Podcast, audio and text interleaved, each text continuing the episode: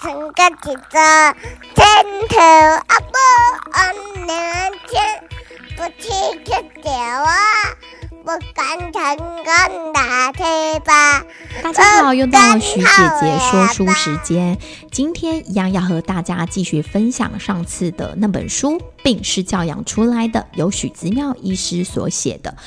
第四集。你有所不知的创伤与学习困难。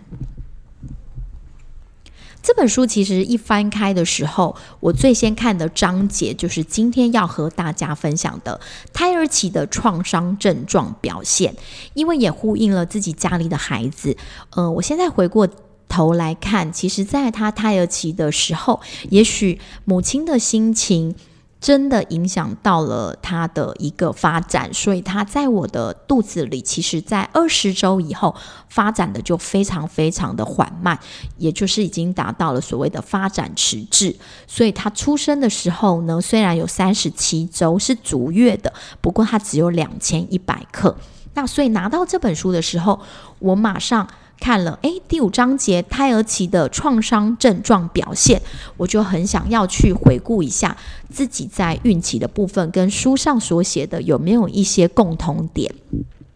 那现在我就来帮大家念这一个章节：妈妈在怀孕期或分娩过程中，倘若经历艰难，那么孩子就已经置身于神经系统脆弱的生活场景里了。从神经学的角度来看，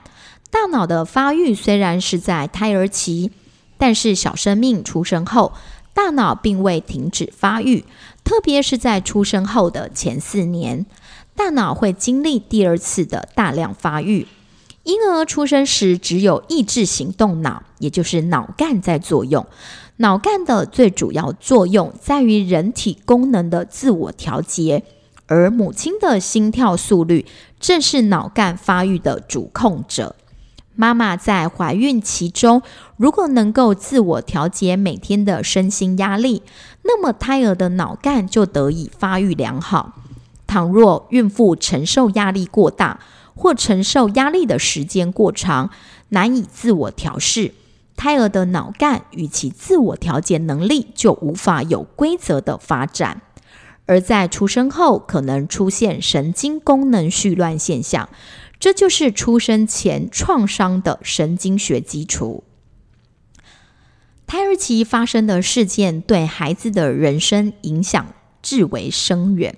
因为这时期建构的身体蓝图会影响未来每一个系统的发展，包括免疫系统、神经活力、情绪调节。沟通能力、智力，还有自我调节机制等，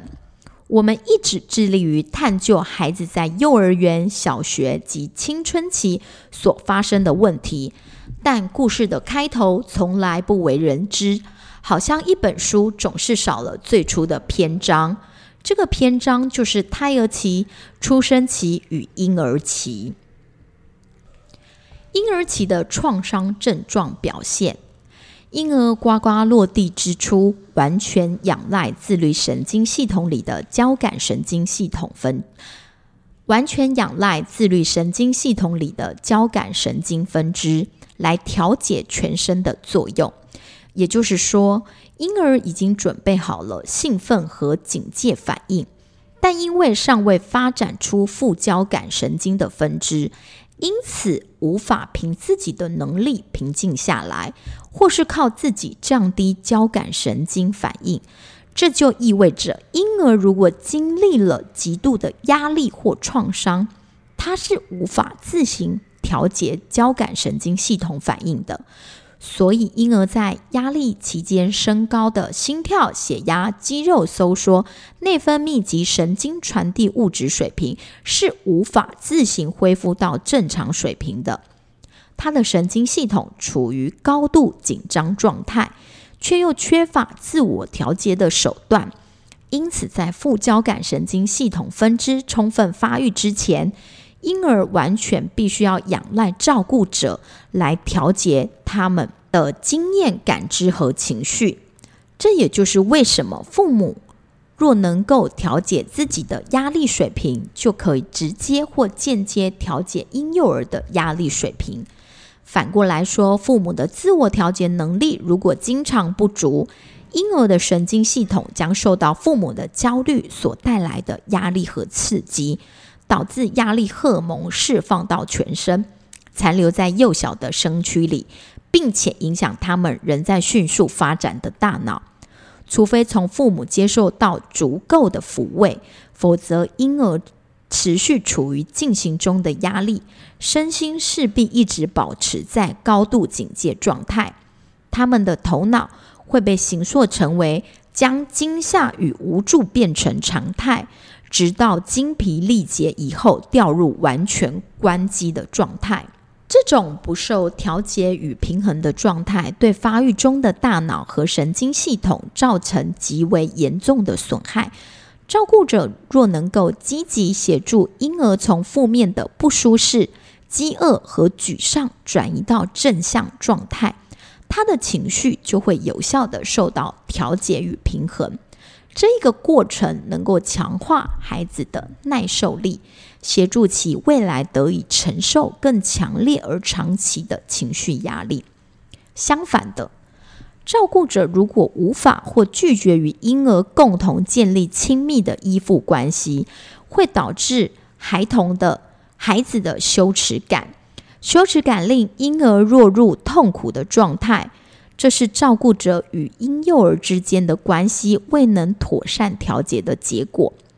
婴幼儿总是期待父母给予自己积极的回应。婴幼儿哭闹其实是期待父母给予爱的关怀和眼神，但是孩子的哭闹却往往令父母心烦气躁，回以厌恶和拒绝的眼神，亲子关系开始失去和谐。当这种情况无预期的发生在孩子身上，孩子会进一步被推向他们已经历过的负面状态。而且是他们还无法自主调节的状态。孩子的羞耻感可以透过修复的过程得到调节，也就是照顾者如果能够自我监督，并且调节自己对孩子的情绪影响，重新有规律的与孩子和谐相处，羞耻感未必会造成孩子将来的问题。但如果照顾者未能自我监督并调节对孩子的影响，还是照顾者无法或不愿意修复亲子关系，就会导致孩子长远而持续的羞耻感倾向，造成其身心的关机状态，导致快速的去能量，包括容易疲累、退缩，企图让自己消失。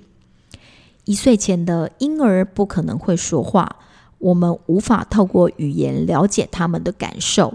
只能借由观察孩子的各种表现来了解他们是否进入了创伤状态。婴儿如果有创伤性的痛苦，常常是以激烈的肌肉动作来表现，例如手脚胡乱挥舞，或是情绪烦躁不安。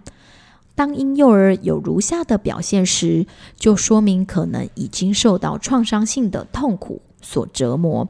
爱哭闹，经常出现惊吓反应，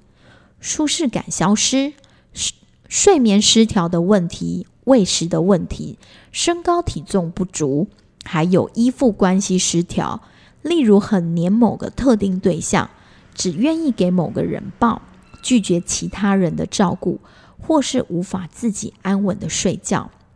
一放到婴儿床就啼哭吵闹。倘若在婴儿期，大脑就被制定成常态性的惊吓和无助，那么来到上学的年纪，孩子会表现出焦虑、类似过动、注意力无法集中等的行为问题。婴儿若是长期遭受到暴力的威胁，将来进小学以后，可能发展为学习状、学习障碍或是行为异常。好。以上的这一段呢，跟大家分享，呃，是因为其实我们自己的小宝也是属于一种，可能在胎儿期就受到一些创伤，那也是透过我现在去回顾，才会知道这些事。以前我常常都觉得说他长得这么瘦小，会不会他有什么样的问题？那室友就会常常跟我讲说。他不是有病，是妈妈觉得他有病。所以当一看到这一门讲座的时候，病是教养出来的，我就觉得我一定要去听一听这一门讲座。那刚才分享到那一些可能婴幼儿会出现的睡眠的困难啊、喂食的困难，其实在我们家孩子身上都有出现过。那那时候校长就曾经说过，如果他在妈妈的胎儿的时候，就是一种很有爱，妈妈也是在一个很孕期、很幸福的状态下长大，那孩子的头一年就会非常的好带。那如果他的头一年又在一个非常有规律、有节奏的作息当中，又有爱的环境下长大，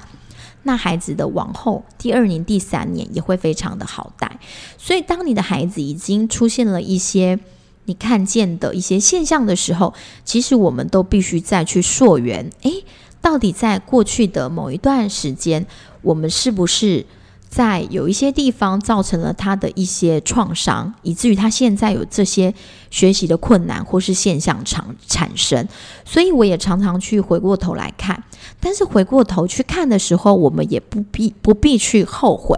因为走过的每一段路，它都是有它的。嗯，必定会有他的收获。我们也都在当下给出了一个最好的自自己，所以，我们透过回溯，只需要知道说，诶，那过去他曾经有这些创伤，那我现在可以怎么做？我现在可以怎么样让他越来越稳定？我们只要把握每一个当下，把这个当下有意识的做好，未来孩子也一定会越来越好带的。今天就和大家分享到这里，谢谢大家，拜拜。